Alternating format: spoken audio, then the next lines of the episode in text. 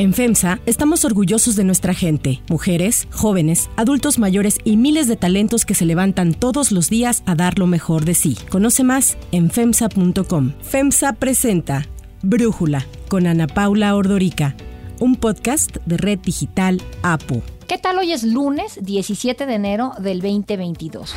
Que depongan la actitud extremista de rechazar todo, llegaron a una situación pues muy eh, negativa, es nada más oponerse por oponerse. Yo celebro que se esté llevando a cabo el diálogo. Y lo mismo, ojalá y este y el PRI haga lo mismo, que se dialogue.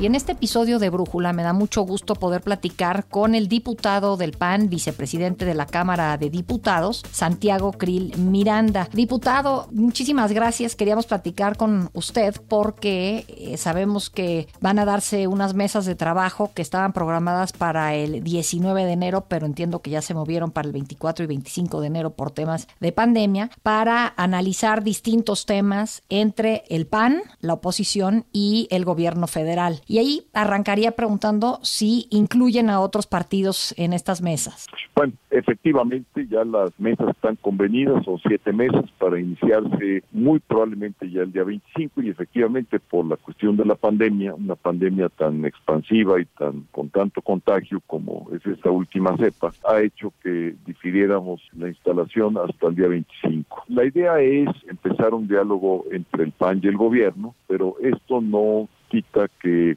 los demás partidos inicien el propio y eventualmente podamos todos sumarnos en una misma mesa de diálogo. Vamos a hacer también lo mismo con las dirigencias de los otros partidos. Yo creo que el próximo partido con el que habremos de iniciar también esto es con el Partido Revolucionario Institucional. La idea del diálogo es que sea un diálogo plural. No hay diálogo democrático que no sea plural, sería un contrasentido. Y por eso, para el PAN, aunque somos la principal fuerza opositora, deseamos participen todos los partidos, en primer lugar todos los de oposición, pero también la coalición oficial, la que está Morena, Partido Verde y el Partido del Trabajo. ¿Por qué? Porque los diálogos, digamos que excluyen a partidos eh, como a personas muchas veces, pues son diálogos que finalmente tienen enormes limitaciones. Y la idea es ir también paralelamente a todo este ejercicio de diálogo que vamos a llevar a cabo, que se vaya asentando una cultura de diálogo político, de diálogo entre eh, personas y partidos que piensan muy distinto de la realidad, que tienen una cosmovisión diferente, plataformas que son contrarias, porque ese es México y esa es la pluralidad que debemos de gobernar con la democracia para salir adelante. No es la exclusión, no es la imposición de un solo grupo, ni la polarización, tampoco las descalificaciones, ni menos los insultos, los que van a generar empleos, los que van a generar una mejor economía, los que van a generar que podamos tener mejores hospitales, una distribución de medicamentos mucho más eficaz, que tengamos una violencia totalmente disminuida a los índices con los que hoy contamos, eh, ni los insultos, ni por más agraviantes que sea uno del otro, van a lograr absolutamente nada de esto. Lo único que lo puede lograr verdaderamente es el diálogo. No hay más.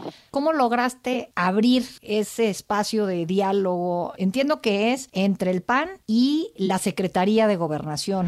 Después de tres años, hoy se inaugura el diálogo político en este régimen del gobierno de López Obrador el presidente no ha recibido a la oposición, a los legisladores de oposición, pues entiendo que esto es una cosa que lograste tú hasta que llegaste a la Cámara de Diputados. En la legislatura pasada no se dio nada de esto. Mira, más que yo, porque es un decir así, pero la verdad es que son las circunstancias en las cuales está el país y también es el cambio de disposición por parte del presidente de la República. Creo que son una serie de circunstancias que orillan a la necesidad de dialogar, de buscar caminos de entendimiento, independientemente de que somos distintos y tampoco, Paula, que eso es muy importante, se trata de claudicar.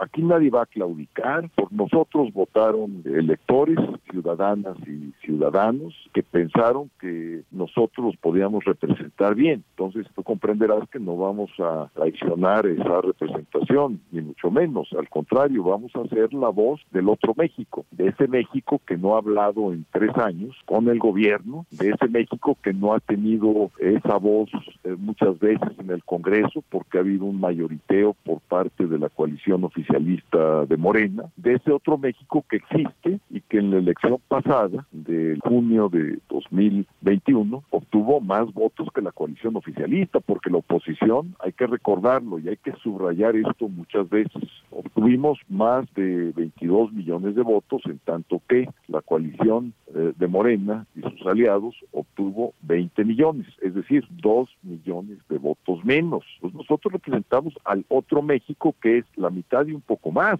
y esa mitad y un poco más merecen tener una voz, merecen tener un espacio, y es justamente lo que estamos construyendo, lo que estamos demandando, es una demanda, una petición, no es un acto gracioso de nadie ir a un diálogo, pues es algo que es obligatorio en una democracia, al contrario, lo que es antidemocrático es la exclusión, lo que es antidemocrático es la imposición, lo que es antidemocrático es el México de una sola persona. Eso ya no. Entonces, qué bueno que a la mitad de este gobierno, al tercer año de gobierno, se haya podido abrir estas condiciones de diálogo para poder encontrar la solución a los problemas del país.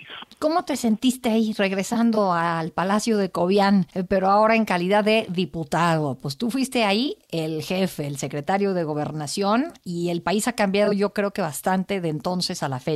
Ha cambiado mucho. Pues mira, son sentimientos encontrados porque le tuve yo mucho cariño. Imagínate cinco años que estuve yo ahí, eh, siete por veinticuatro, porque pues no hay ni horarios, ni días, ni calendario. Es un trabajo continuo, apasionante para quienes nos gusta la política. La Secretaría de Gobernación pues es el lugar para hacer política. Sigue siendo ese lugar como eje de la política porque ya la Secretaría de Gobernación está mucho, muy disminuida. Pues mira, yo creo que empieza a volver a ser, que eso es algo muy bueno, es una buena noticia para el país.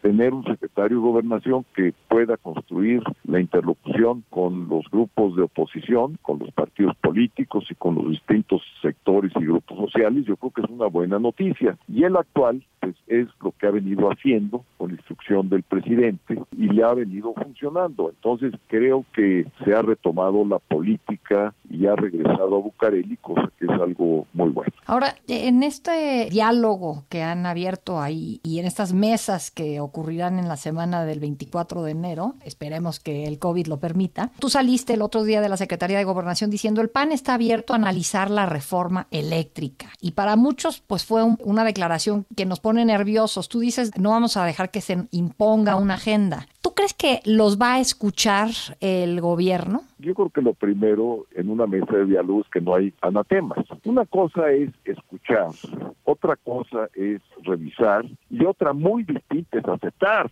Me explico, nosotros tenemos como agenda, por ejemplo, el regreso del Seguro Popular.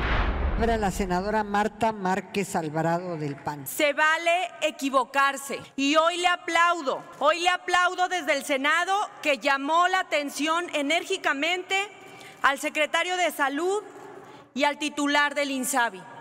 Pero también quiero informarle, quiero informarle por si no lo sabe, qué fue lo que pasó para que el desabasto existiera. Primero se hicieron los cambios legislativos, se desapareció el seguro popular, se concentró la compra de medicamentos. Hay que cambiar las leyes para que ya no haya desabasto, presidente.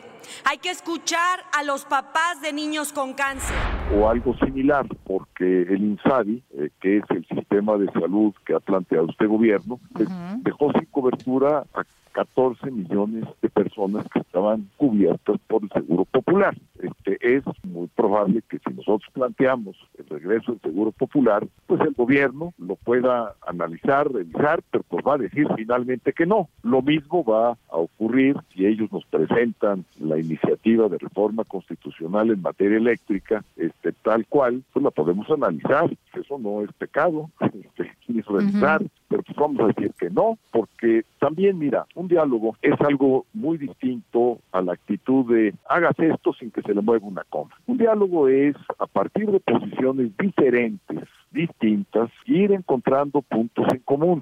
Esto no estamos de acuerdo en esto, pero en esto, que no es algo que pueda, digamos, afectar la esencia de lo que estamos defendiendo, sí se puede avanzar. Pues, ¿Se mejora o no se mejora? Pues sí se mejora algo. Pues, pues es un punto que sí se puede avanzar. Y así vas viendo con los límites muy estrechos tenemos cada cual porque representamos ideas y programas diferentes, vamos a ir avanzando. De esa manera, en el caso, por ejemplo, de la construcción del antiguo IFE, hoy INE, así lo hicimos con el PRI. Fue todo un proceso en el seminario del Castillo de Chapultepec. No sé si te recuerdas, año 95 y 96, que estuvimos trabajando un año y después encontramos un camino para poder hacer ya la consolidación del proceso de ciudadanización de la viejo IFE y posteriormente, digamos, ya la salida del gobierno, de la organización de las elecciones, construimos ahí el Tribunal Electoral y nuevas condiciones de la competencia. Esto fue en 96, se pasó ya la,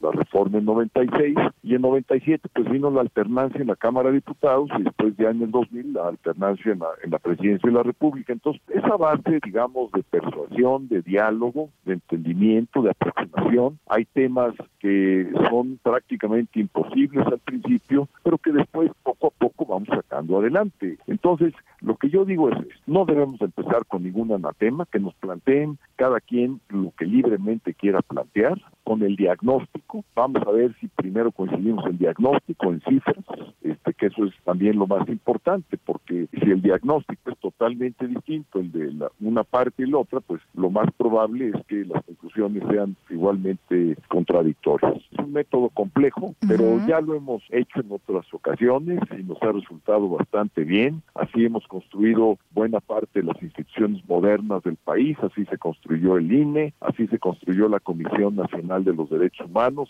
Sí, y siento que el PAN tuvo un papel importantísimo en todos estos cambios, pero me haces pensar en esta frase de Manuel Gómez Morín cuando habló de la brega de eternidad y cómo eh, la lucha que hizo el PAN fue gradual para llegar pues precisamente a lo que ocurrió al, en, la, en el año 2000, que fue llegar a la presidencia. Y siento que ahorita no tenemos mucho tiempo porque estamos pues en una lógica distinta en donde tratar de dialogar de una manera tan gradual para, por ejemplo, tener una reforma eléctrica que permita a México tener energía limpia, energía eh, sustentable y que no sea cara. Estamos en una carrera con el tiempo, con, no solamente con México, sino con el resto del mundo. Esa es la parte eh, que preocupa. Yo veía que decías tú que van a analizar la iniciativa presidencial y corregir los presuntos abusos en que habrían incurrido algunas empresas. ¿Qué abusos te refieres, diputado? Me refiero a, a que ellos tendrán que explicar tres cosas, que son las tres cosas que dicen en su iniciativa. Lo primero, que ha habido una especie de despojo,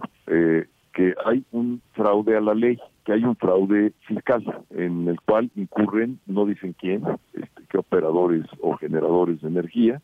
Lo primero es que yo me sentaría a escuchar, este, a ver, porque no podríamos permitir un delito, ¿sí?